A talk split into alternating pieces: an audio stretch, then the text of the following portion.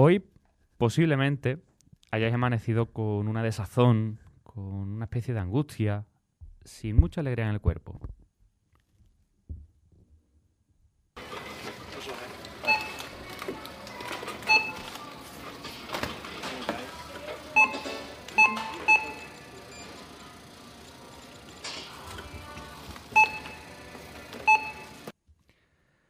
Y es que estamos tan acostumbrados a escuchar ese sonido de fondo que cuando no lo llevamos a cabo parece que nos falta algo. El cuerpo nos pide mm, algún tipo de hecho que no tiene lugar.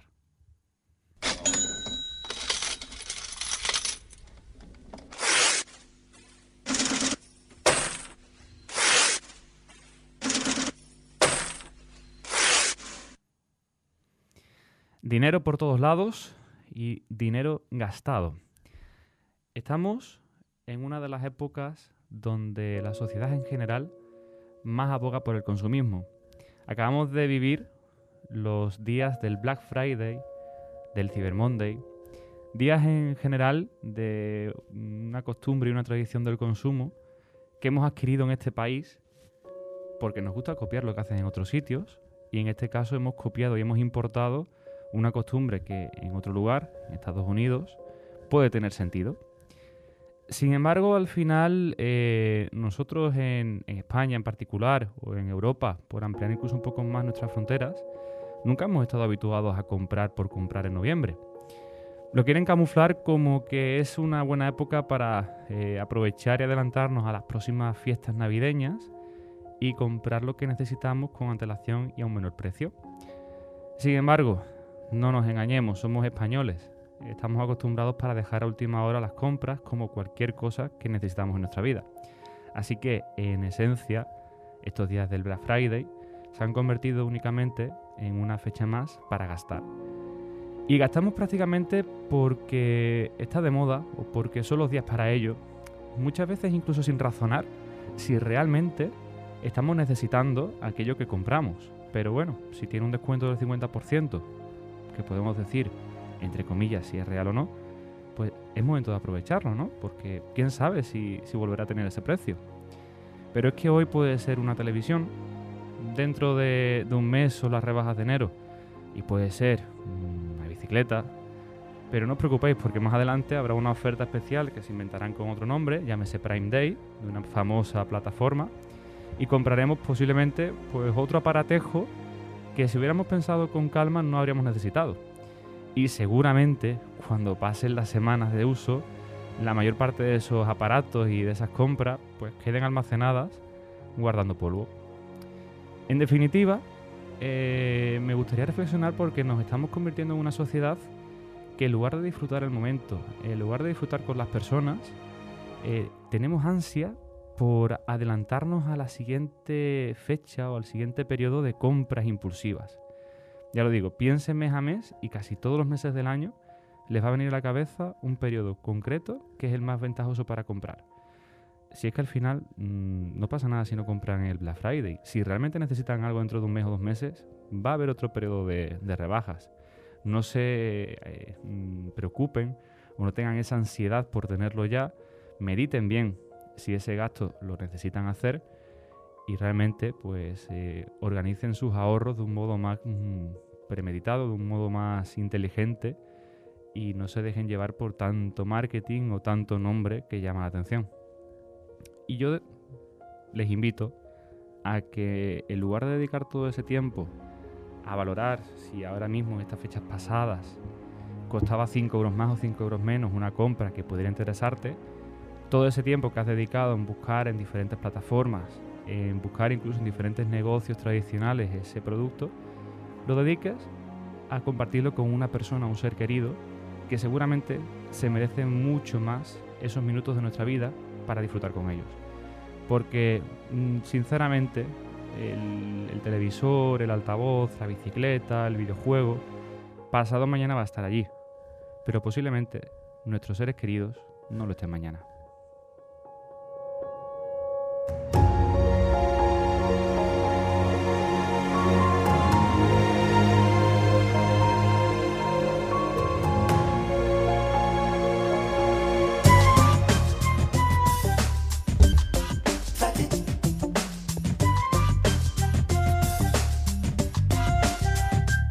Señoras, señores, bienvenidos al mejor programa de cultura y curiosidades.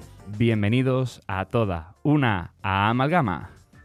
Presentado por Jesús Mora en Neo FM.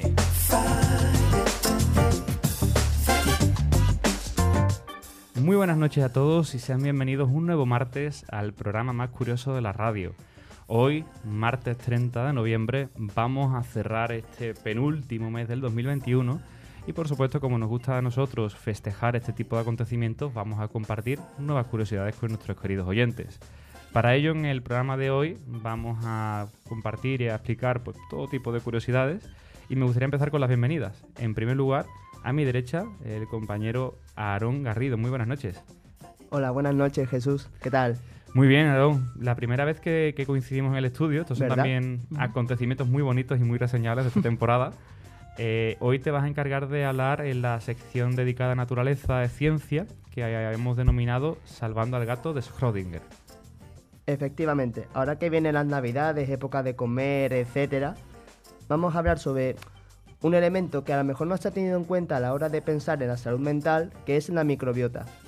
No voy a spoilear mucho, es muy interesante y hay mucho que investigar todavía sobre, sobre este campo. Vale, pues tomaremos buena nota por si de alguna forma lo que nos cuente nos ayuda a llevar mejor o, adelantarnos incluso a, las grandes comilonas de la Navidad. Seguimos también con la ronda de bienvenidas. A mi izquierda, Manuel Amaya. Encantado de verte de nuevo por aquí. Buenas noches, Jesús.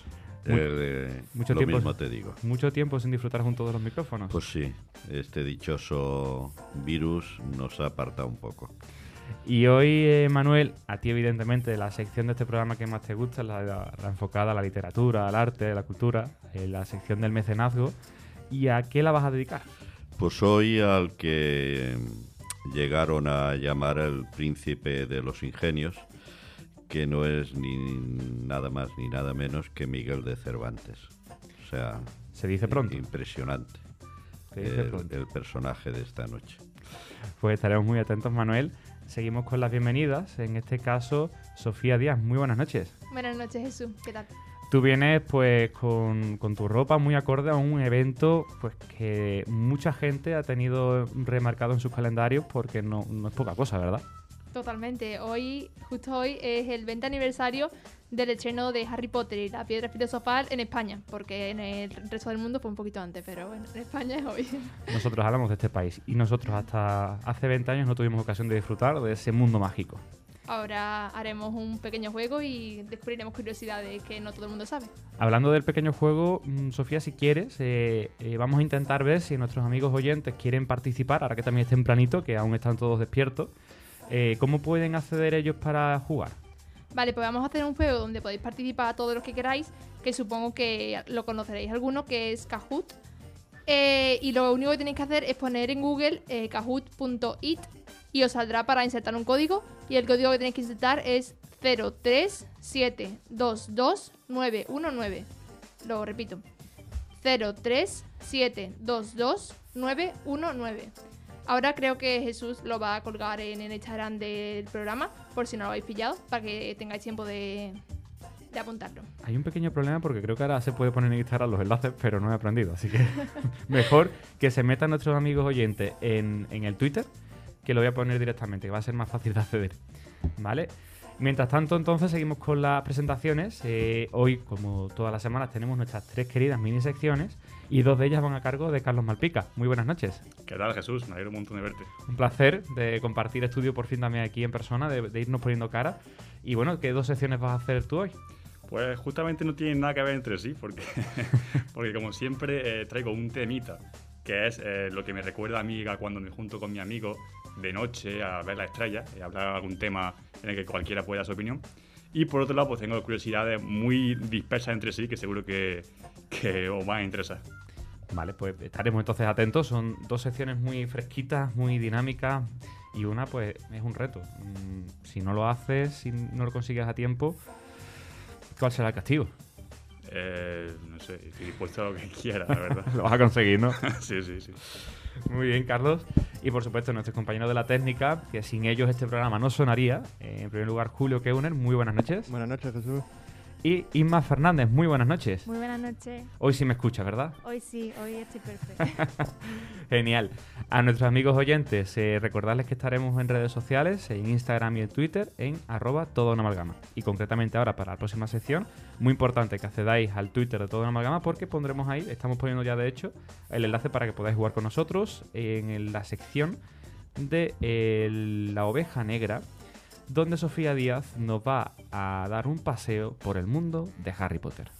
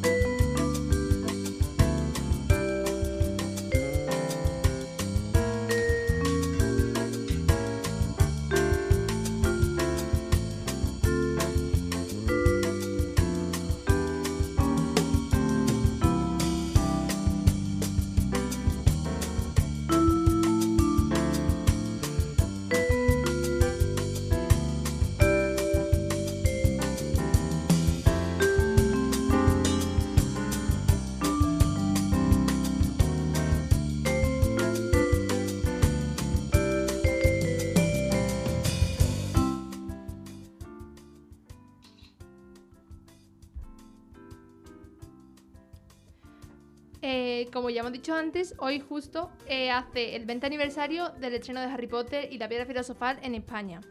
En el resto del mundo pues fue un poco antes, el 12 de noviembre. Eh, hoy, eh, hoy en día esta saga, que está compuesta por ocho películas, ocupa el tercer puesto de saga más exitosa de- del mundo. Por detrás de... ¿Se os ocurre de- por detrás de quién? ¿Puede estar detrás? De Star Wars. ¿Y? Señor Anillo. ¿Quién? El señor Anillo. No, Uy. Ese, ese se estrenó el mismo año, ¿no? De hecho. puede ser. Pero no, no es el Señor de los Anillos. ¿Alguna idea? Eh, de hecho, Star Wars está en segunda posición. En primera posición Espérate, está Jurassic Park. Eh, Aquí diciendo más actual. más actual. Mm, Empieza por M. Matrix. No, ostras, pues no era mala, ¿eh? Hombre. es un conjunto de sagas. Es una saga. Me refiero, son muchas películas. ¿Isma creo que lo sabe? No, no lo sabe. Bueno, pues es la saga de Marvel. Ah, Ostras. Demasiado actual. Sí. Eh, vale, eh, la primera película, la cual celebramos el aniversario hoy, rompió el récord que sostenía eh, la amenaza fantasma de Star Wars, llegando a quedar en segunda posición por recaudación mundial después de Titanic. Vale, y ahora vamos a lo guay, que es el quiz que he preparado. Si todos os metéis, si queréis. Uy. ¿Se escucha? Sí, sí. Vale, pues si le dais a em- empezar, empezamos todos juntos y ponéis Harry Potter quiz. ¿Puedes repetir el código? Perdón. Yo eh, creo que me he adelantado porque esto ya está contando. ya me he equivocado. Fíjate. Ay, no, qué miedo este. El código es, para repetirlo, 03 Sí. 722 sí. 919. Espero que estemos todos los que queráis y podáis. Yo juego Si no, podéis jugar otro día. Va a estar abierto varios días. Eh, vale, pues empezamos con la primera pregunta. ¿Os sale la primera Sí, pregunta? no sale. Vale. ¿Cómo se llama y en qué ciudad está la estación de donde sale el Howard Express? King's Cross en Londres, James Street en Liverpool, Grand Central en Nueva York o Atocha en Madrid. Que lo responda, por favor, Manuel. Atocha en Madrid. Pues, La respuesta correcta es King's Cross King en Londres. Cross. Eh, ¿Y por qué eligió J.K. Rowling esta estación? Eh, bueno, aparte de porque es de las más famosas y concurridas de Londres, eh, mm, eligió esta estación y en concreto la plataforma 9 y 3 cuartos porque la plataforma 9 es de donde salía el tren para Escocia, que era de donde, donde era ella. En realidad, para quitarle un poco la fantasía, se rodó la película originalmente en los andenes 3 y 4 porque eran más adecuados de manera cinematográfica. Y también otra curiosidad es que en la estación hay una tienda de Harry Potter y un carrito como metido en medio de, los- de los andamios, de los andenes, eh, como simulando que están cruzando a, la- a donde está el Hogwarts Express. Vale, pues siguiente pregunta. Eh, la siguiente pregunta es, eh, mm, ¿de qué es el acrónimo de JK, del nombre de la autora? Le podemos dar entonces al siguiente, ¿no? Que yo soy un poco torpe. Venga, siguiente. JK Rowling es acrónimo de James Kingfield, Joanna Kelsey, Joan Kathleen o Jolene Kelly. ¿el JK a qué se refiere? Uf. Es la pregunta. Joan Kathleen. Efectivamente. Hostia, pues no lo sabía. Pero tenía nombre de artista bueno. Apúntate una. Efectivamente, Joan Catlin. ¿Y por qué mm, JK Rowling puede ser por estética? Pero la cosa es que no. Eh, habréis escuchado a lo mejor en charlas de motivación y tal que a JK Rowling le rechazaron el libro muchísimas veces antes de publicárselo, pero finalmente los que decidieron publicárselo la obligaron un poco a que usara sus iniciales en lugar de su nombre real, diciendo que tendría mejor acogida entre los niños mm, si no se exp- exponía como una mujer. Una, una vez salió el libro y viendo el éxito que tuvo, pues ya se dijo abiertamente que había sido escrito por ella. Pero la cosa de los seudónimos para J.K. Rowling no acaba ahí, porque en 2013 publicó otros libros bajo el seudónimo de Robert Garfield o something like- o- o algo así. Perdón. Somos el- muy bilingües en este programa. Los ingleses tienen cabida aquí. Robert Galbraith, Galbraith en 2013 y publicó una serie de libros sobre ese, mm, bajo ese seudónimo y le- una vez que le fue bastante bien, también develó que volvió a ser ella. Y el- la explicación que dio a esto es que mm, usando ese seudónimo podía desconectar de la carga que tenía siendo J.K. Rowling, ya que todo el mundo iba a esperar unas altas expectativas de sus libros y pues con este nombre pues no las tenía. Y le fue bien. Vale, podemos pasar a la siguiente pregunta si queréis. Siguiente. Vale. Draco dormiens nunquam tilitandus significa no es durmiendo como se sueña, nunca tararéis mientras duermes o nunca le hagas cosquillas a un dragón dormido. No hay dudas, ¿no? Yo creo que. La tercera. Es la Muy última. bien, Ah, Claro. muy bien. Eso es el, el logo de- del escudo de Hogwarts y di- no tiene mucho sentido. Y, y las explicaciones que da esta mujer a, a esto es que dijo que, ¿por qué no? Que la mayoría de los colegios así, colegios, eh, tienen en los logos valores de perseverancia, de trabajo duro, de nobleza, pero a ella pues le pareció más práctico poner un consejo útil, que los chavales supieran qué hacer ante un hay que decir que la opción que tú has dado de nunca tarares mientras duermes también es maravillosa, ¿eh? Sí, ¿verdad? vale, pues pasamos a la siguiente pregunta. Siguiente. Las plantas que aparecen en Harry Potter, HP Harry Potter. ¿son reales? La mandrágora, la linaria vulgaris, Artemisa, Sí. efectivamente, son reales.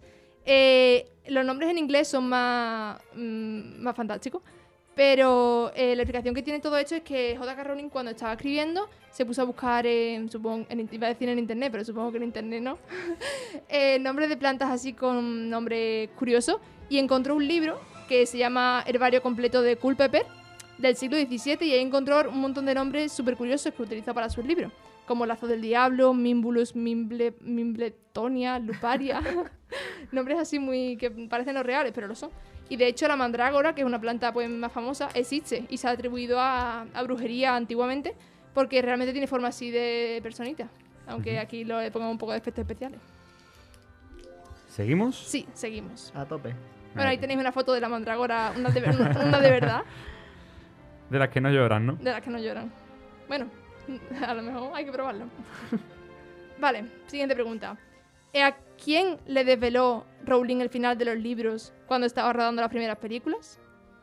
¿A Daniel Radcliffe, que es Harry Potter? ¿A Harris, que es Dumbledore? ¿O a Alan Rickman, que era Snape? A Snape. Efectivamente. Me he marcado un triple aquí impresionante, he de reconocerlo. Pues sí, es al único al que le desvela el final, es a Snape. Y a este, a Alan, bueno, a Snape, a Alan Rickman, que descanse en paz, eh, le contó lo que tenía pensado para el final, porque cuando rodaron la primera película todavía no se habían, escrito todos los libros. Eh, solamente se había publicado hasta el Cáliz de Fuego. Y le contó, pues, mm, alerta spoiler, eh, lo de que estaba enamorado de la madre de Harry, de que todo lo que hacía era por el bien de Harry porque era lo único que le quedaba de, de ella. Y eso es una de las cosas que eh, hacen que J.K. Rowling estuviera todo el tiempo pendiente en, la, en, la en la- en el rodaje de las películas, porque los directores no querían que ellos fueran a hacer algo que chocara con, con la Ujú. idea que tu- te- tuviera ella posteriormente. Y Hombre, pues, tiene, tiene mucho sentido, ¿no? Que al final una de las claves del final de la saga, que es Snape, el actor supiera hacia dónde iba Claro. su personaje. claro, porque realmente es un, pro- un personaje difícil que si Ujú. no sabes mucho por cómo... Hay Pues- dos personas que llevan un pleno, parece. Alejandro ahí está arriba del todo. No sé si es Alejandro, Alejandro, nuestro Alejandro, pero... Sí, creo que sí, creo que no es Alejandro. Claudia. Heredia, que es una compañera, es una amiga. Es o- amiga mía. Una amiga. Ojo, Ay, eh. hombre. Te he adelantado, Claudia, lo Yo, siento yo mucho. voy cuarto, ¿eh? Cuidado. Estamos ahí, estamos ahí. Pasamos a la siguiente. Vamos para allá. ¿Hay alguna persona real que exista la realidad? En realidad. Que salga, que, que forme parte del universo de Harry Potter. Of course. ¿Quién es tu...? El de la piedra filosofal, ¿cómo se llama este hombre? Muy bien. ¿Cómo muy se bien. llama? Ahora no me acuerdo el nombre. Eh, ay, lo tengo ahí en la lengua. Es un alquimista real, como el. Nicolás Flamel. Ese. Muy bien. Nicolás Flamel. Mm, Pero había alguno más también, bien ¿no? y medio, porque no era alquimista real. No era alquimista real, era yo pensaba que era alquimista real. Era, eh, bueno, el- eso, Nicolas Flamel es eh, el sorcerer del que habla en el título en inglés, que es Harry Potter and the Sorcerer's Stone. El sorcerer que es brujo, mago, Mago. esas cosas, eh, Nicolas Flamel. Y fue un escriba y negociante francés del siglo XIV, pero realmente no se tiene certeza de que fuera alquimista. Lo que pasa que es que en su época tenía mucho dinero y nadie sabía dónde lo había sacado. Entonces, pues se empezó a especular que había, lo había mm, traído a, Se le había convertido a oro, ¿no? Las cosas de los alquimistas. Sí. Pero eso no hay pruebas verídicas. Pero hay más personajes reales, ¿no? ¿O es el único? Es que me suena que hay alguno más. Que está basado en personajes reales.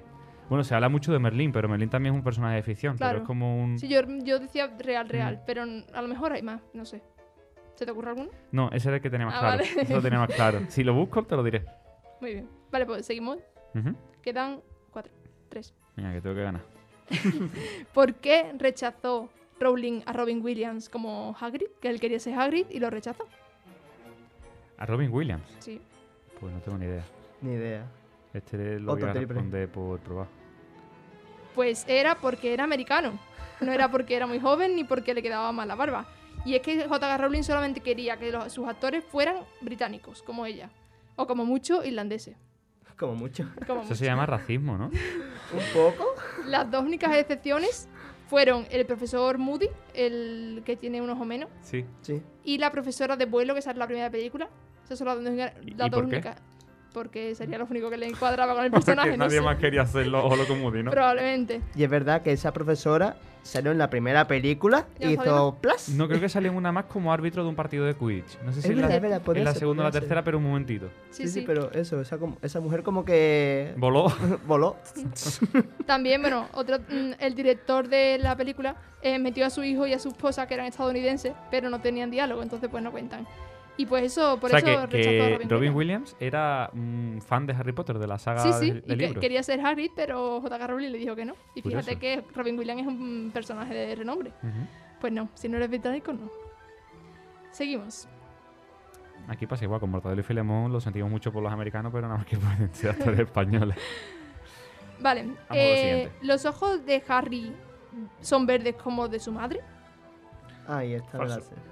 Muy bien. De hecho, he visto la lentilla, ¿no? Que decía que tenía problemas con los ojos. Efectivamente, justo eso. Eh, y es que una frase icónica del libro es: Ay, Harry, tienes los ojos verdes como tu madre. Pues la película no, Harry no tiene los ojos verdes, los tiene azules. Eh, tenían pensado que originalmente llevara lentillas, pero lo intentaron al principio, pero le dio una reacción alérgica y pues no pudo ser. Eso no lo sabía. Pero As- la personaje de, ¿el personaje de la madre en las películas también tiene los ojos verdes? ¿O los tiene celeste como él para mantener e- ese paralelismo? Lo tenía de diferente color, recuerdo eso. ¿Sí? Sí. No me acuerdo tan- tanto detalle, la Te hemos pillado, Sofía. Lo siento. Eh, otra cosa también así curiosa pasó con Emma Watson, porque Hermione en las descripciones que daba J.K. Rowling tiene las paletas muy grandes. Y intentaron ponerle a Emma Watson unas paletas como Postizas. postizas, pero en la primera escena rodada se ve con las paletas un poco más grandes, pero mm, le era muy incómoda para hablar y al final no se las puso. Vale, penúltima última pregunta, perdón. Chan, chan, chan. Se define todo. ¿El nombre de Hedwig, la lechuza de Harry, es un nombre real? Fuah. Ahí vamos. Venga, diré que sí. Sí, es Bien. un nombre real. Y- ¡Puntazo!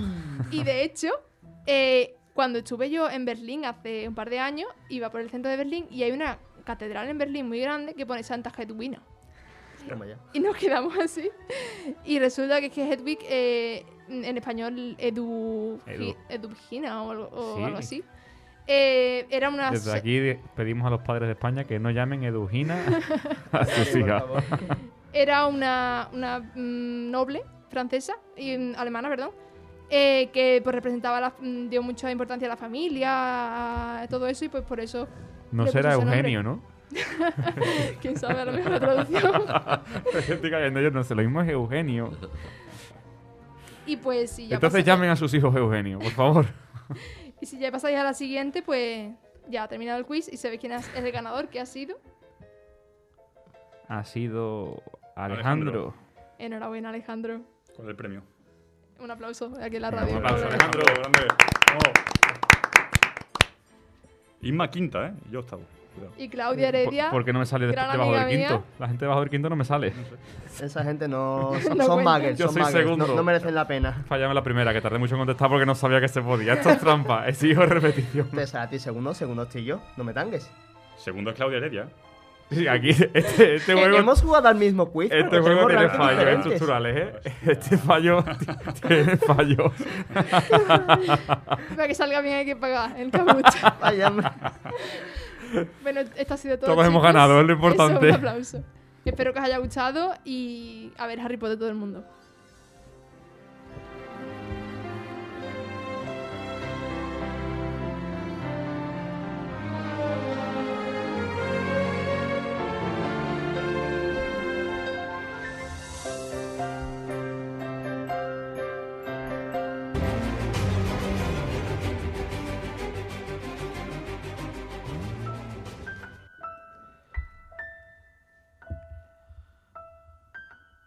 Siempre seremos pequeños al escuchar de fondo esta música. Da igual el tiempo que pase, que todos pensaremos qué estuvimos haciendo ese 2001 o dónde vimos la primera película de Harry Potter, en qué cine, con qué amigos, si fue con nuestros padres, cómo no- nos impactó el descubrir que la magia al otro lado de la pantalla era real. Pero el programa va a seguir con las curiosidades. Eh, Julio, si puedes, prepara la cama para el reto de la curiosidad con la cuenta atrás, porque aquí las cosas se, se hacen bien o no se hacen. Y nuestro compañero Carlos Malpica, en breves instantes, va a intentar contarnos en menos de tres minutos si el universo es infinito o es finito.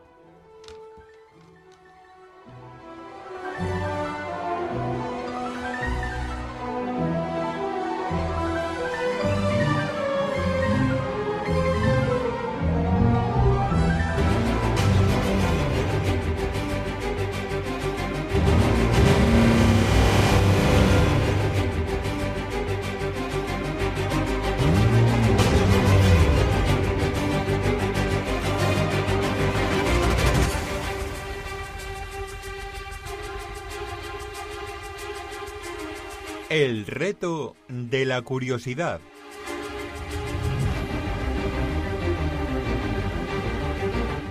Tres. Dos. Uno. Me va a pegar un infarto yo con esta música. Yo de verdad que no puedo. Eh, vale, voy a intentarlo. Antes de nada, aclarar que estamos hablando siempre en un terreno conjetural, ¿vale? Como diría mi compañero Javier Cansado. Para no volver. eh, para no volver. Hostia. Para no volver a. Para no volver a. Rep... Uf, tío, espérate, espera un segundo. Esto es regular, ¿eh? Me siento, me siento mal, Jesús. Un segundo.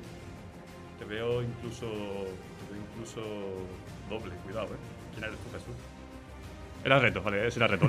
Venga, sigo. Te queda un minuto y medio. Para no volver a repetir la historia, hay que conocerla y estudiarla. Para predecir el futuro, no viene mal volver la vista atrás. Dicen que todo comenzó con el Big Bang, y la teoría actual predice que nuestro universo es como un fractal infinito. con un mosaico de diferentes universos eh, separados por un océano que se infla.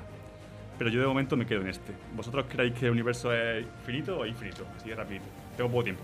Infinito. ¿Infinito? Infinito. Infinito. ¿Infinito? Finito, ¿Finito? finito. Finito. Finito. Hostia, cuidado, tenemos aquí. Bueno, la cosa es que cualquiera de vuestras respuestas da más miedo que la anterior. Tenemos dos opciones. Si decimos que es finito, por consecuencia, ha de haber alguna frontera. Un momento donde se separa el todo de la nada, donde no cabe ni existe. Una cascada del más allá, cuyas leyes físicas ni se parecen a nuestras. Por el contrario, al inferir que el universo es infinito, en extensión de su espacio-tiempo asumimos que como poco en las tres dimensiones que conocemos cabe cualquier posibilidad que satisfagan su entorno. Es decir, existe otro planeta donde estemos aquí los cinco en un estudio igual que este, pero en el que, por ejemplo, Inma, la técnico, sí que me está escuchando. No solo es posible, sino que es obligatoriamente eh, ha de existir. Tiene que haber otro planeta donde el Betty gane la Champions y así lo que se ocurra. Todo esto sin tocar el multiverso. Y a mí la verdad que me ha tocado un mundo curioso. ¿Me ha dado? ¿Me ha dado? ¿Me ha dado tiempo? Te ha dado tiempo, te ha dado tiempo, lo has conseguido. Ha entrado,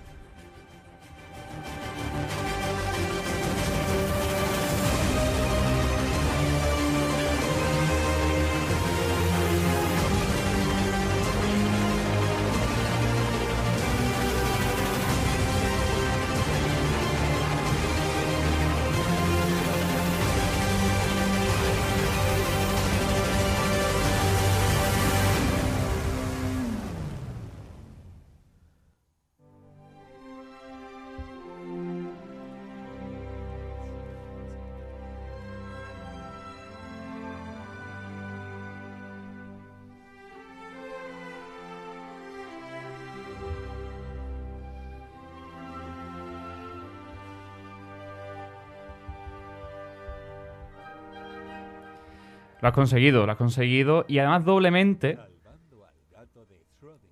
Hoy tenemos aquí un poltergeist, no pasa nada. Esto es noviembre, que noviembre es un mes complicado.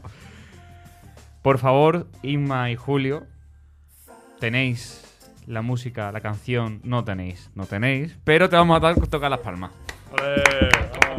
Aplauso, aplauso. Será por, por efectos especiales que tenemos en este programa. Lo que sí tenemos, porque nuestro compañero Carlos ha cumplido su reto personal al mismo tiempo que el reto de la curiosidad, los dos a la vez. Eso es algo impagable en este programa. Y nos quedan muchos retos por conocer. Si podéis, por favor, Inma y, y Julio.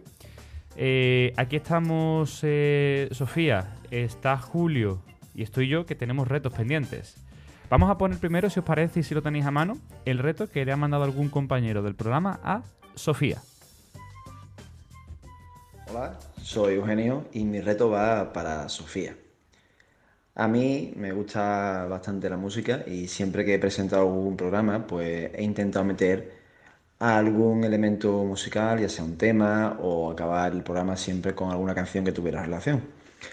Así que en esa línea va el reto que vas a tener que hacer. El día que te toque, el día que tú prefieras, pues durante el desarrollo de tu tema tendrás que intercalar alguna frase, eh, alguna palabra de canciones, bueno, que tú conozcas, que más te gusten. A los musicales. Y no solo la frase, porque si no, no tendría gracia, claro está, porque podría pasar desapercibido. Sino que mientras vas diciendo tu tema y en el momento en el que aparezca esa frase de la canción, aparte de decirla, obviamente tienes que cantarla. Madre mía. ¿Qué te parece, Sofía? Eh, curioso, porque justo el otro día eh, dijimos que él tocaba el teclado, creo, y yo también toco la guitarra, y tú dijiste, pues tienes que cantar un día en el programa. Pues te ha tocado y eso no estaba, no estaba pensado. Ya, ¿eh? ya. Yo no lo sabía. Era un, un reto sorpresa. Así que tienes de aquí hasta junio más o menos que termina la temporada para cumplirlo. Y si no, pues va a ser peor porque yo no digo nada, pero puede que haya cosas picantes que comerse. Muy bien. Seguimos con curiosidades, curiosidades, perdón, seguimos con retos. Y ahora la siguiente es para nuestro compañero Julio. Aunque al principio hay un pequeño despiste de nombre y no le llaman Julio, pero este reto va para Julio Keuner. Hola. Este audio va dirigido Para Jesús Mora. para Cristina Tampoco, tampoco. y mi reto para ella Esto que es que le ponga eh, voz Corta, corta. Nos quedamos sin saberlo, nos quedamos sin saberlo. Ah, era de un po- ponerle un poema. Vale. Intentemos el de Julio. El de Julio se llama. Ah, no, claro que sí, que era. este. Ya, sí, sí, yo soy de torpe. Perdóname. Un día muy largo para mí, Julio. Ponlo otra vez. Ay, Hola.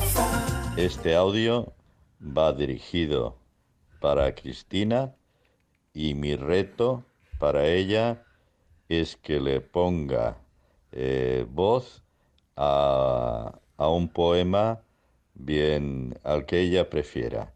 de los poetas tan, tan grandes que tenemos en España, como puede ser un Machado, Lorca, eh, Vicente Alexander, Miguel Hernández o Alberti, etcétera. Cualquiera de ellos, eh, pues en fin, un poema de ellos. ¿De acuerdo? Venga, y suerte Cristina. Chao. Suerte, Julio. Julio, un poema, ¿qué te parece? Tú, eres- tú tienes mucha facilidad para la prosa. Em, pues no sabría qué decirte, porque, a ver, ya no es talento para la- el verso, la prosa o tal, sino tener voz. Eso se ensaya. escuchar a Manuel, Eso se ensaya, pues ya sabes, Julio, de aquí a, a junio tienes que hacer ese reto o pues te va a tocar un castigo bastante más insufrible. ya veré con qué sorprende. Muy bien. Yo solamente digo para lo- los más nuevos del programa que Julio se marcó aquí un freestyle de rap hace cuatro años que me prometió un segundo que nunca llegó a hacer, pero hizo aquí uno muy chulo. Bueno, bueno, ya, ya se irá viendo. Va- vayamos reto por reto. Bueno, ya creo que el último que queda es el mío, aparte de algunos pendientes por ahí como el de Isma, que algún día llegará a Isma, ese reto llegará algún día. Y ahora toca el mío, a ver qué me han propuesto. Buenas noches, yo soy Juan y como a mí me ha tocado mi compañero y jefe Jesús Mora, pues quiero aprovechar para dar un pequeño golpe de estado en mi favor. Así que el reto al que lo voy a nominar es que en el próximo programa o en el que quiera a lo largo de esta temporada intercambiemos los roles y me deje a mí el puesto de presentador. Así Bueno, que nada, un abrazo grande para los compañeros, para los oyentes y uno especial para Jesús, por supuesto. Así llegó Chávez al poder, ¿no? De Chávez. Pues sí. Pues por supuesto que sí, Juan. Un día tú tendrás el honor de hacer el opening completo, con tu monólogo y todo. Y incluso si quieres todo el programa. Yo me pondré aquí a hacer un tema, una sección, y tú presentarás eh, el día en cuestión. Vale, pues ya tenemos nuestros retos dados. Vamos a continuar porque nos quedan muchas curiosidades. Y ahora es el turno de la sección de la ciencia y la naturaleza. Una semana más salvando al gato de Schrödinger con nuestro compañero Aaron, Aaron, Arrón, Aarón Garrido para hablar sobre la microbiota intestinal y su relación con las enfermedades mentales.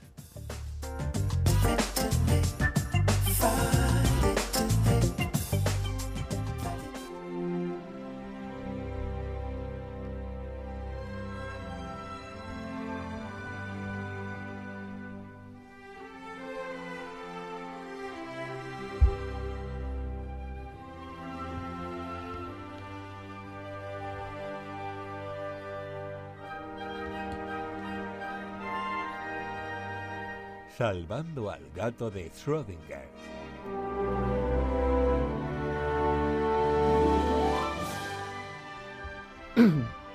Bien, pues muchas gracias Jesús. Antes de empezar, me gustaría poner un poco de contexto, y es que según la Organización Mundial de la Salud, los trastornos mentales, que son aquellos trastornos caracterizados por alteraciones de la conducta, la percepción o el pensamiento de las personas, son cada vez más abundantes y comunes en todos los países. Estos trastornos perjudican a nuestra sociedad en varios aspectos. Trastornos como la depresión, por poner un ejemplo, son uno de los principales motivos de bajas laborales y pérdida de productividad, con el impacto económico que ello conlleva. A nivel personal, la depresión u otros trastornos como el autismo supone un perjuicio enorme a la calidad de vida de las personas, ya sea por el efecto propio que tiene el trastorno, como la est- estigmatización social que recibe porque la gente en muchas ocasiones no comprende esa, esa afección. Y los trastornos mentales no solo tienen que ver con aspectos personales del individuo, su personalidad, su capacidad de gestionar las emociones o los pensamientos. Muchas veces se piensa que son cosas que con voluntad se curan, ¿no? Estas frases que hemos escuchado de querer es poder o Dios aprieta pero no ahoga, da a entender que son cosas que una persona por sí misma puede superar, pero no. Muchas veces estos trastornos se deben a componentes que escapan al, control de la gente. Pueden ser componentes socioeconómicos, culturales, ambientales, como puede ser por ejemplo la contaminación, situaciones de estrés prolongado por el exceso de trabajo o cuestiones genéticas y de alteraciones neuroendocrinas. Es por esto que todas estas afecciones mentales deben tener siempre un enfoque amplio, tanto en su tratamiento como en su diagnóstico. Y sobre esto último, sobre diagnóstico y tratamiento, tiene mucho que decir la microbiota intestinal, ya que, como dice el refrán, nunca es tarde si la dicha es buena. ¿Por qué? Hasta ahora no se había considerado a la microbiota como una herramienta de diagnóstico, pero efectivamente se ha visto que puede tener un cierto potencial a la hora de hacer un diagnóstico temprano y ya se ha visto que hay una relación entre la microbiota alterada y estos trastornos mentales. Pero bueno, rebobinando, ¿qué es la microbiota intestinal? La microbiota es el conjunto de microorganismos que vive en nuestro tracto intestinal. Son miles y miles de especies de bacterias, de hongo e incluso virus que habitan dentro de nosotros. Tú puedes decir, wow, un momento, tengo bacterias y virus en mi cuerpo, eso es malo, eso es una infección. No, en este caso, estas bacterias tienen con nosotros una relación simbiótica, una relación en, en la que ambos nos beneficiamos mutuamente. Ellas de nosotros obtienen un hábitat en el que vivir y acceso a nutrientes. Nosotros de ellas, sin embargo, obtenemos muchísimo más. Algunos de los beneficios que tiene, por ejemplo, son mantiene la salud de nuestro aparato digestivo, ya que compiten por los nutrientes y el espacio contra otras bacterias que sí que podrían ser negativas, nocivas, perdón. También ayuda a la maduración de nuestro sistema inmunitario, de nuestro sistema endocrino y nos permite obtener nutrientes, hormonas, vitaminas, etcétera, que por nosotros mismos pues no podríamos obtener. Para que veáis que realmente le debemos muchísimo a esta microbiota. Es muy necesario para nosotros, por lo tanto, tener un buen estado de esa microbiota, cuidarla bien. ¿Por qué? Porque hay veces que podemos entrar en lo que se denomina disbiosis, que es el estado alterado de esta microbiota. Cuando tenemos poblaciones desbalanceadas, unas están más, digamos, presentes de lo que deberían y hay otras que, que están menos presentes de lo que deberían. O incluso, como diría mi madre, a rey muerto, rey puesto. Si tenemos una población de bacterias que cae, una población nociva puede venir y ocupar ese lugar. Y ahí sí que tenemos un problema. existe un eje cerebro, aparato digestivo y microbiota cuya alteración está ligada a la aparición o a la intensidad de estos trastornos mentales. Aunque el mecanismo de cómo se dan estos trastornos aún se está investigando. Se piensa que, bueno, se sabe que el cerebro puede afectar a la microbiota y la microbiota puede afectar al cerebro, al sistema nervioso. Y ahí, pues en esas interacciones se ve que cuando una de las dos cosas falla, la otra también se ve afectada. Un ejemplo. Un estudio buscaba comprobar si la relación entre la microbiota y la esquizofrenia existía, y para muestra un botón. Se vio que en personas esquizofrénicas la microbiota era mucho más pobre en diversidad que en una persona sana. Y esto recordemos, puede servir para diagnóstico. Pero eso no es todo.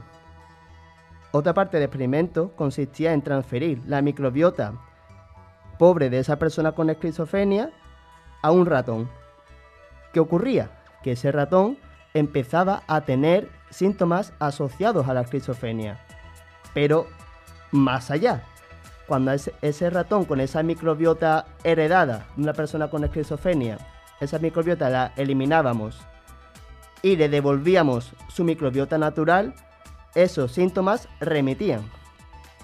Se cree que esto se debe a que esta microbiota participa en rutas metabólicas, que claro, si las perdemos, pues son metabolitos, son nutrientes, son neurotransmisores que perdemos y eso puede afectar en cierta forma a la esquizofrenia. Otro trastorno como la depresión también se asocia en ocasiones a la disbiosis con la microbiota. Un poco por lo mismo, se ve que hay alteraciones de las rutas metabólicas. Experimentos que se han hecho con ratones sin microbiota, es decir, con su aparato digestivo totalmente estéril, cosa que, no es lo normal, mostraban una sintomatología conductual similar a la depresión. Y nuevamente esto remitió cuando esos ratones recuperaron su microbiota natural. ¿Por qué? Muchas, muchas de las especies de las bacterias que tenemos con nosotros participan en el metabolismo de un aminoácido, no sé si os suena, el triptófano, y ese triptófano es un precursor de un neurotransmisor muy conocido que es la serotonina. Y la falta de serotonina es una de las causas que se piensa está detrás de los trastornos depresivos, o una de las causas. Se entiende que la depresión es un trastorno multifactorial. Y con ejemplos así podríamos seguir y podríamos seguir, pero podemos concluir que, como bien dice el refrán, quien bien come y bien digiere, solo de viejo se muere. Hay que cuidar la alimentación y los hábitos todo lo posible. Ahora que vienen las fiestas, las navidades, los excesos, etc., tenemos que entender que la microbiota es muy vulnerable a mm, eso, a que comamos mucha grasa, que comamos muchas azúcar, a que durmamos mal, al sedentarismo, etcétera, etcétera. Y con esto no estamos diciendo que una depresión se cure con una, con una ensalada, evidentemente no. Pero sí es una cosa más a tener en cuenta de que hay que cuidarse tanto por fuera como por dentro, sobre todo por dentro, y que no solamente por nuestra salud fisiológica intestinal, sino que también por nuestra salud mental. Y eso sería todo.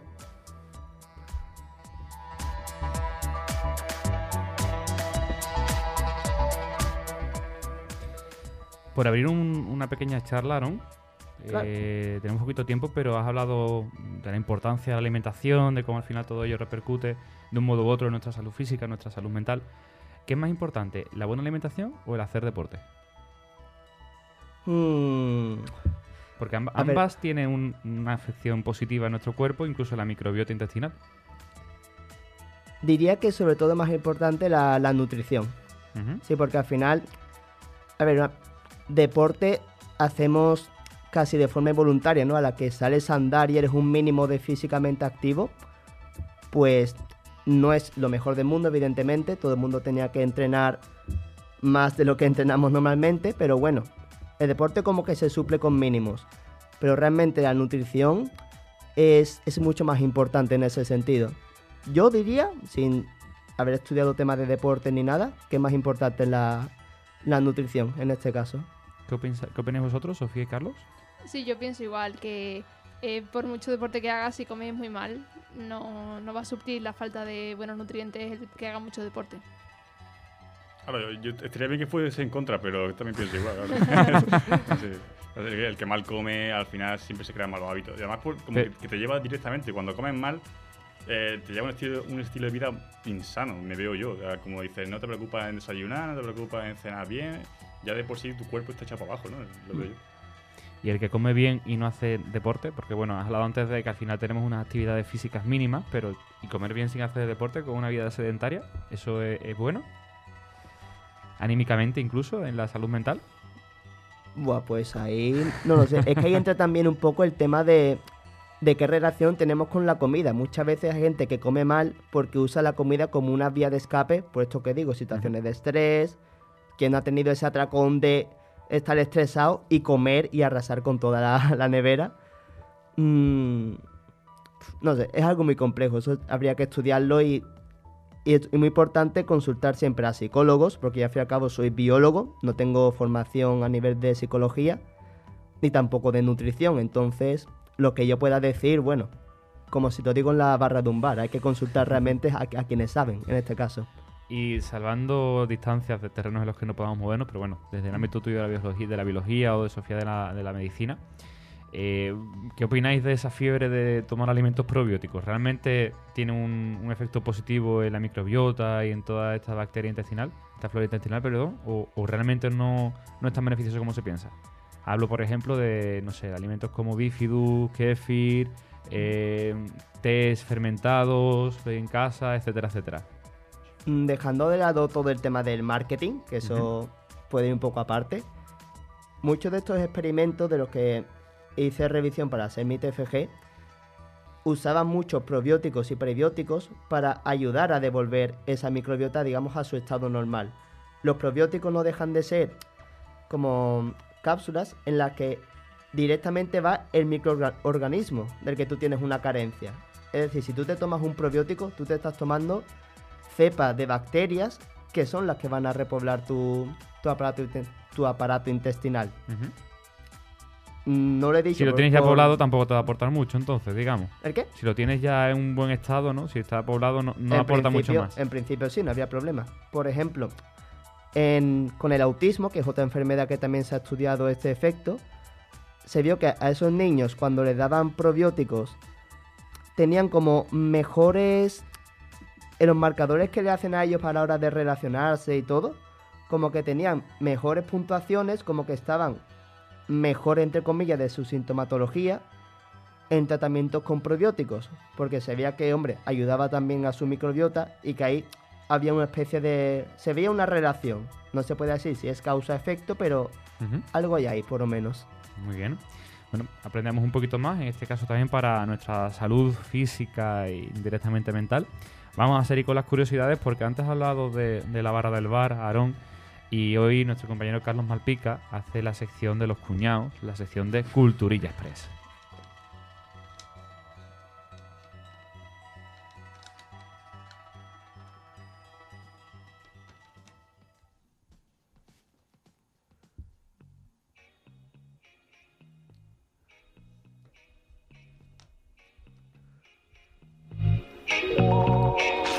Culturilla Express.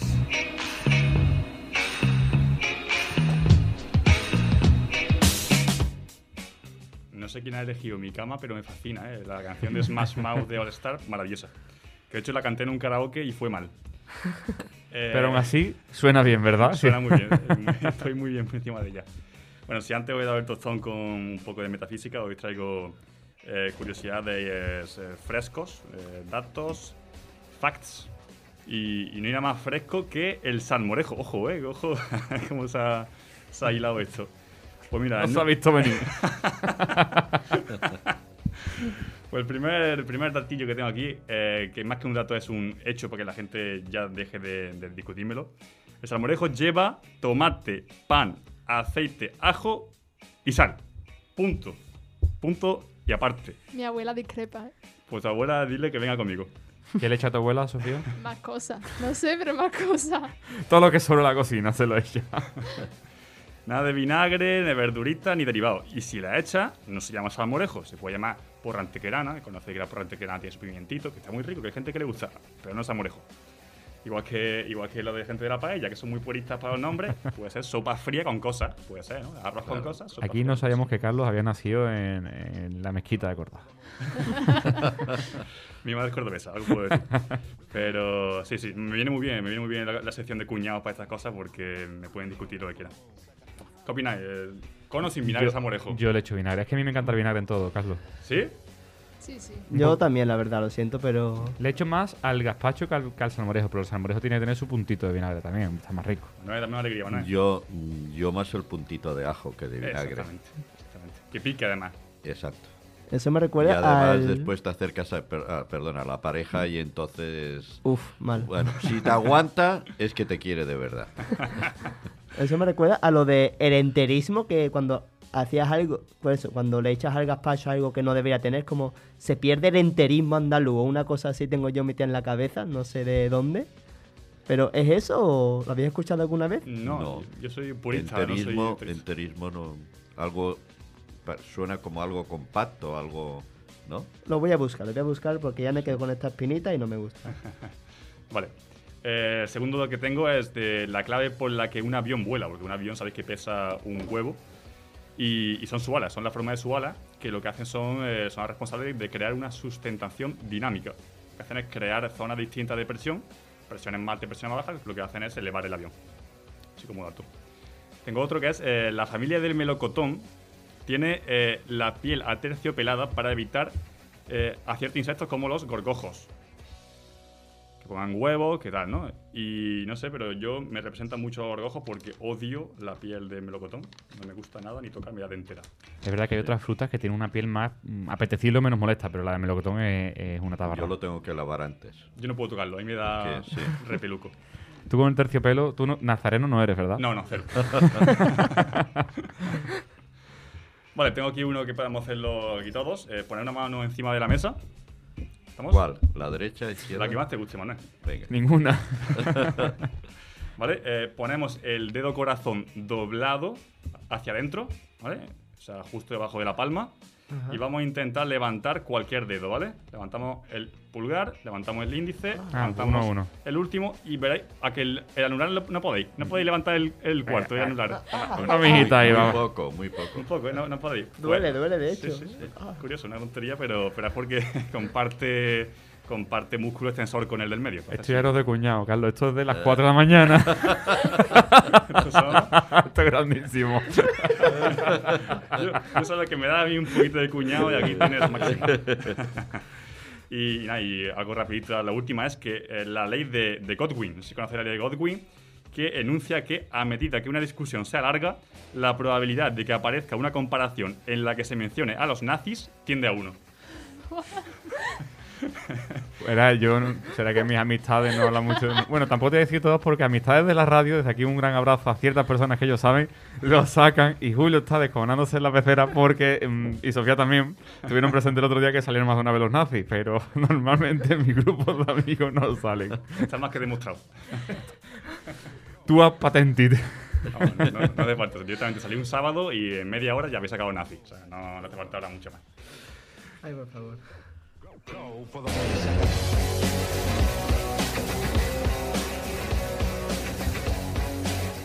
Y después de este ratito divertido de curiosidades breves de la mano de Carlos Malpica, nos adentramos en la última sección de la noche, la sección dedicada a la literatura y el arte, el mecenazgo, donde nuestro compañero Manuel Amaya nos va a hablar de Miguel de Cervantes.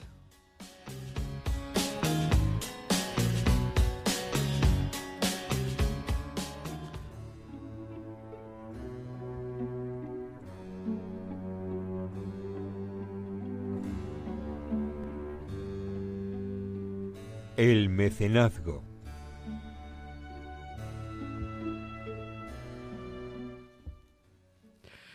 Hola de nuevo, queridos escuchantes.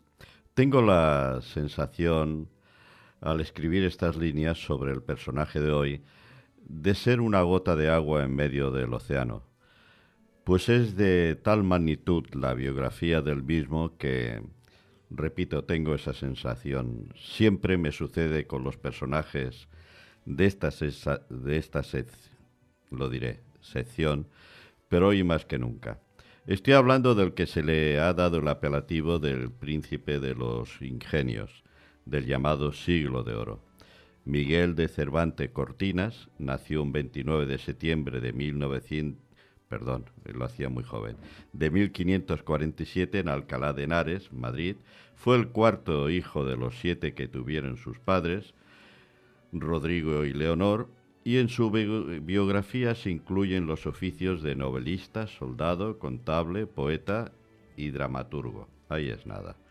Por lo que solo voy a dar una pincelada del personaje, pues no voy a tener tiempo suficiente. No existen datos precisos de los estudios de Cervantes. Sin duda, según sus biógrafos, no fueron universitarios, pues la familia casi siempre estuvo en la penuria debido a las deudas que contraían y por las que el padre estuvo preso.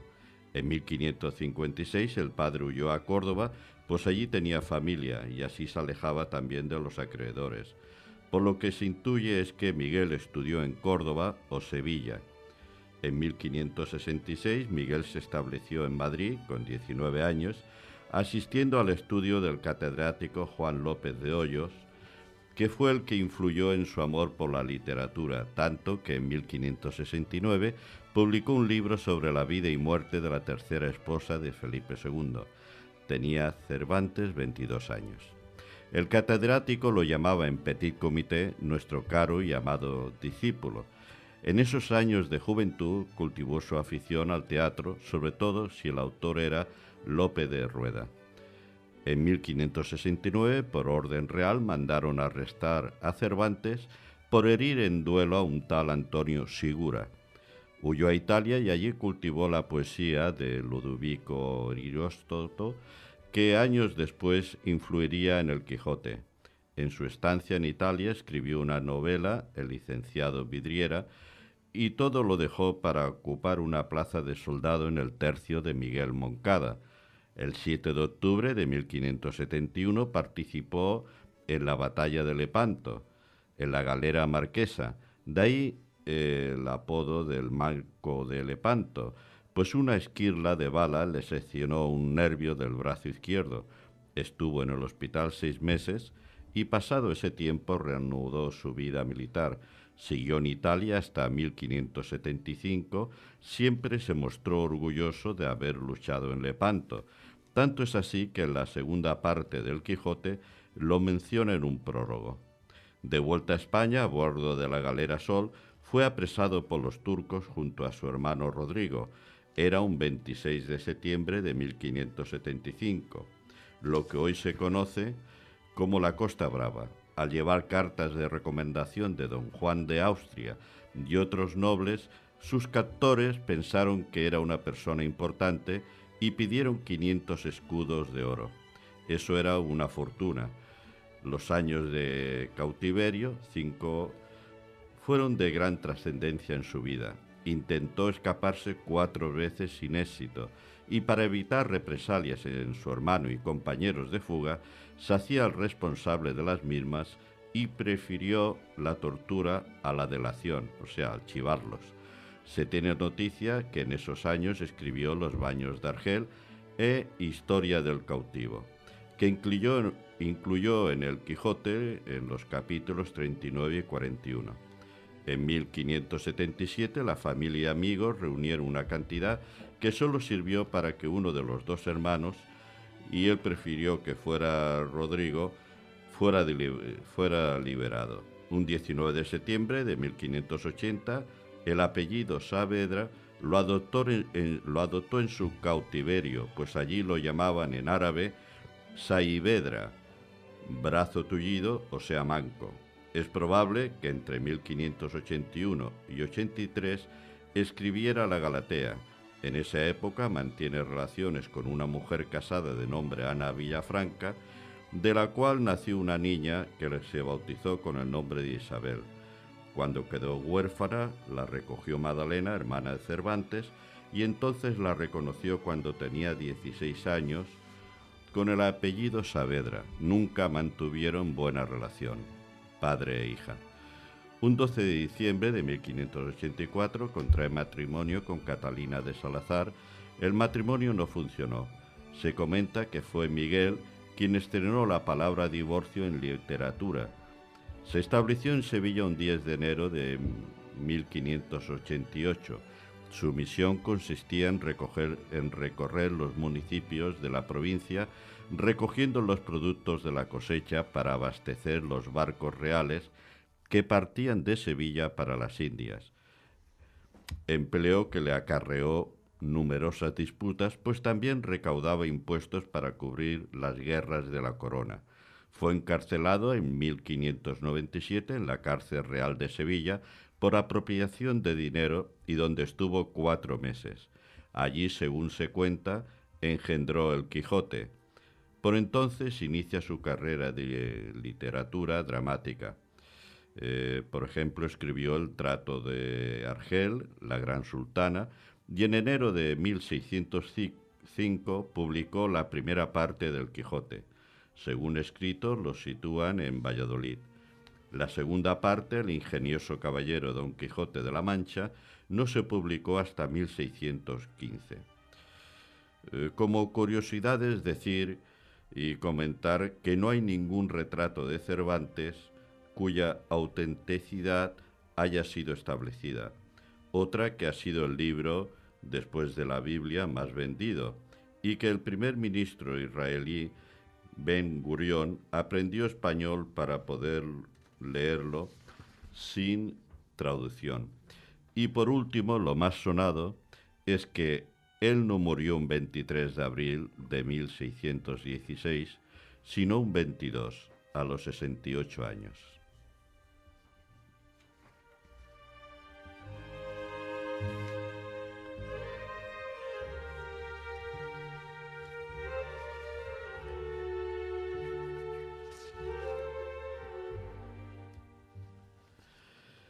Eh, ahora um, os voy a leer un, un poema Pero comentaros que Cervantes no era precisamente en los poemas como muy, muy de sentimiento y mucho amor. Espero que os guste porque es el que he encontrado un poquito más próximo. Y el poema dice así. Más blando fui que no la blanda cera, cuando imprimí en mi alma la figura de la bella Amarilí, esquiva y dura, cual duro mármol o silvestre fiera. El amor me puso entonces en la esfera más alta de su bien y ventura, y ahora temo que la sepultura ha de acabar mi presunción primera. Arrimóse el amor a la esperanza, cual vital olmo, y fue subiendo a prisa, mas faltóle el humor y cesó el vuelo. No el de mis ojos, que por lar- larga usanza y fortuna sabe bien que jamás cesa de dar tributo al rostro, al pecho, al suelo.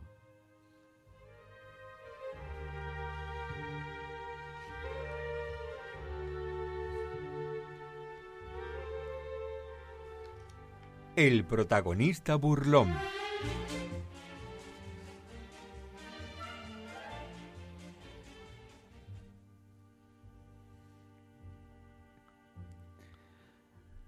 Me pone un poco triste esta música de fondo para contar lo siguiente, aunque lo, lo voy a aprovechar porque a pesar de esa magnífica voz, Manuel tiene razón. Ese poema pues le falta un poco de, de empuje, ¿no? Un poco de fuerza. Claro, de- Pues mira que me he esforzado, ¿eh?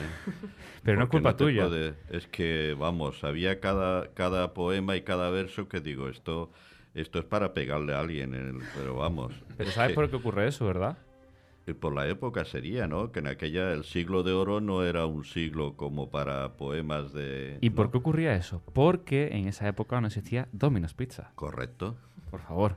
Y no he caído. Si hubiera probado Miguel de Cervantes, pues las famosas caramelizadas que a ti te encantan, o las hawaianas crispy, que ahora Por- están muy de moda, que es una pizza con piña, tiras de bacon y bacon crujiente, pues seguramente Miguel de Cervantes se habría vuelto loco y, y- y tendría esas fuerzas que, que le hacía falta en sus letras. Un tercer Quijote hubiera escrito. Tercer Quijote buscando las pizzas. Entonces, a nuestros amigos de. A todos nuestros amigos oyentes, eh, una semana más recomendarles las pizzas de Dominos. El ratito que a nosotros nos pone el sabor a los martes de radio. Como comentaba, eh, atreveros y probar las Hawaiian Crispy, porque seáis o no seáis de piña en la pizza, esto es una ocasión que hay que probar. Y sin probarlo no podéis decir que nos gusta. Yo sé que somos un, país de costumbre, pero probar la pizza con piña. Aparte, hay un ofertón. Reparto a domicilio, dos medianas desde 19,90 o dos familiares desde 29,50. Es mm, pues magnífico para un plan con amigos o con familia porque con dos familiares coméis bastante gente. Aparte, si sois de buen comer y os gusta también un poco de diversidad, pues podéis pedir el combo de alitas con salsa o el combo de pollo con dos salsas a elegir. Y por si fuera poco, Manuel, eh, hasta el 12 de diciembre, si se te da bien esto de hacer pedidos online, hay un 50% de descuento. O sea, que Interesante. es la ocasión para pedir y probar con todo el catálogo que tienen. Si es que nosotros aquí cada martes no sabemos ni qué pedir de los catálogos que tienen tan ricos. Es que es imposible. Bueno, yo sí, ¿eh? Tú sí, tú eres de caramelizada, Correcto. sin duda. Y aparte, pues para el toque dulce después de la comida, hay una oferta, eh, los helados pequeños, con un precio minúsculo, ridículo, 2,20. Caray. Es que no te sale más barato en ningún sitio. Ningún supermercado, un helado de esos malos te va a valer más barato. Y estos son buenos y ricos. Entonces, muy fácil. Nosotros llamamos siempre a nuestros compañeros de Domino's Pizza de, de Estrella Beetlejuice, del número 14, que están aquí en Pino Montano, que el teléfono es el 955-572330. Voy a repetir. 955-572330. Pero aparte hay otros 17 restaurantes Dominos en toda la provincia de Sevilla. Si queréis ver cuál es el que está más cerquita, muy fácil. En la página web dominospizza.es.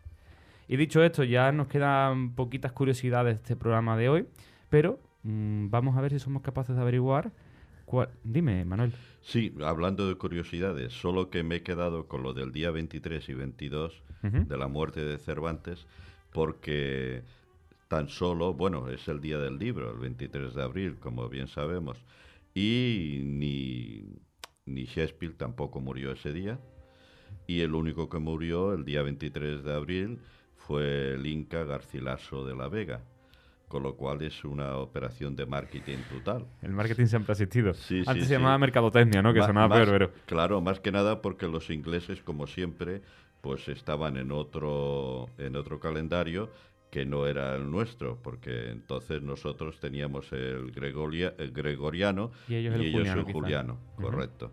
Y entonces hay una diferencia de 10 días, pero por arte de magia los juntaron y murieron el mismo día. Bueno, esa, esa precisamente literatura, ese poema de pensar que dos grandes referentes de la literatura murieron el mismo día, pues hay que ver, mantenerlo, ¿no? Una leyenda, Pues sí, aunque tiene trampa. pero bueno, aclararlo. Muy bien, pues eh, nosotros para despedir el programa de hoy nos queda la sección del protagonista burlón y vamos a intentar adivinar qué protagonista nos trae hoy Sofía Díaz.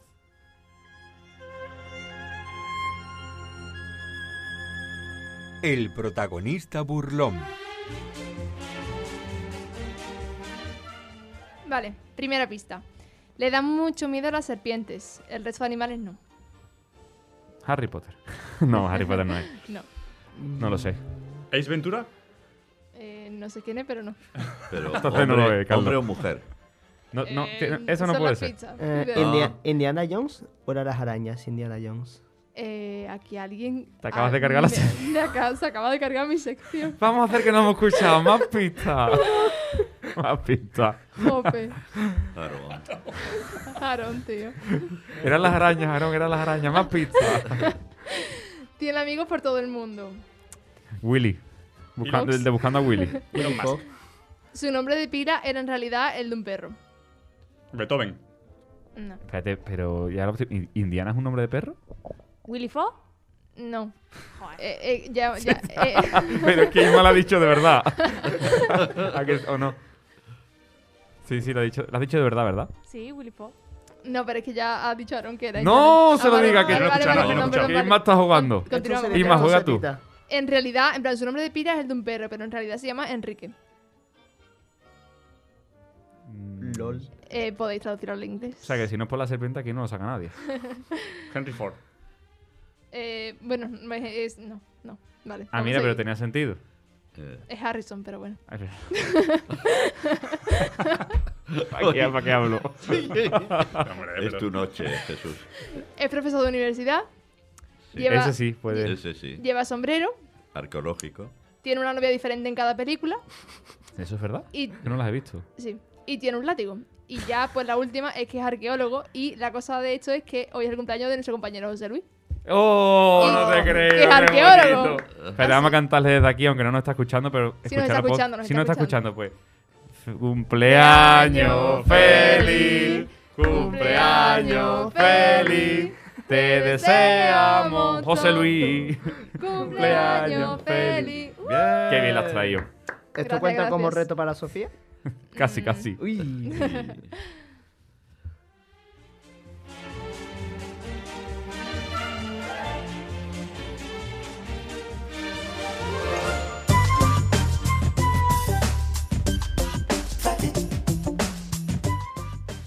Y llegamos al final de las curiosidades de este programa de Todo en Amalgama. Turno de despedidas. Aarón, ¿te vas con un refrán? Como bien dice el refrán, una pizza al año no hace daño. Pero es muy poco. Una pizza solo es muy poco, Aarón. Hay que cuidar la microbiota. Hablamos dentro de, de muy poquito, unos minutos. Vale, genial, ahí estaré. Muy buenas noches. Sofía, has terminado por todo lo alto. ha quedado bien, ha quedado bien, la verdad. Yo exijo que siempre que sea el compañero de alguien aquí, tienes que hacer tu protagonista burlón con algún protagonista que esté enfocado a ese compañero. Te la has ganado. Gracias, gracias. Un honor. Pues Sofía, hablamos en el siguiente programa y muy buenas noches. Ahora nos vemos. Carlos, Hola, ¿qué tal? esta vez no te desmayes, ¿no? ¿Ha colado o no ha colado? La verdad, verá, Sí, había un, una pequeña, un pequeño problema y es que como yo tenía que saber que ibas a hacer un reto, aunque no sabía cuál, me imaginaba que tenía que ver, que no era natural. Si no, igual me hubiera sorprendido. Vale, vale. Manuel me ha dicho que sí, con eso me Sí, quedo. sí. Me no, yo estaba por llamar al 112. Pasa que no tenía tiempo, estaba con la prisa, tenía que fingir rápido que me moría, ¿sabes? Ah, Mal momento para hacer ese reto. Quizás Sí. una macrosección hubiera tenido más hueco. Ya, Pues Carlos, hablamos muy pronto. Muchas gracias. Buenas noches.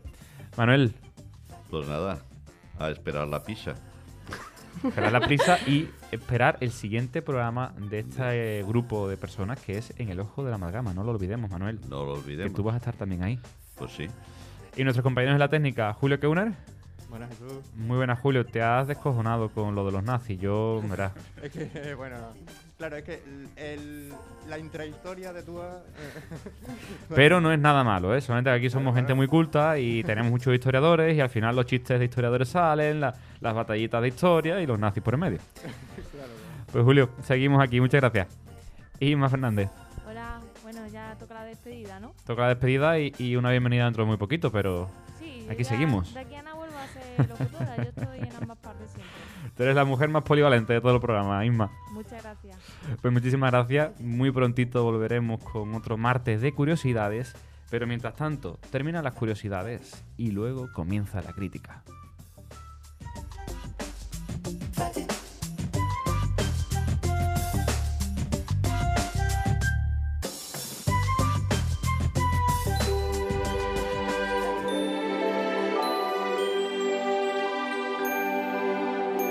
Mejor que se puede pedir para estas Navidades es que sean exactamente tal como tú las quieres. Y ese es nuestro deseo, el deseo de toda la gente que hacen posible toda una amalgama. Felices fiestas.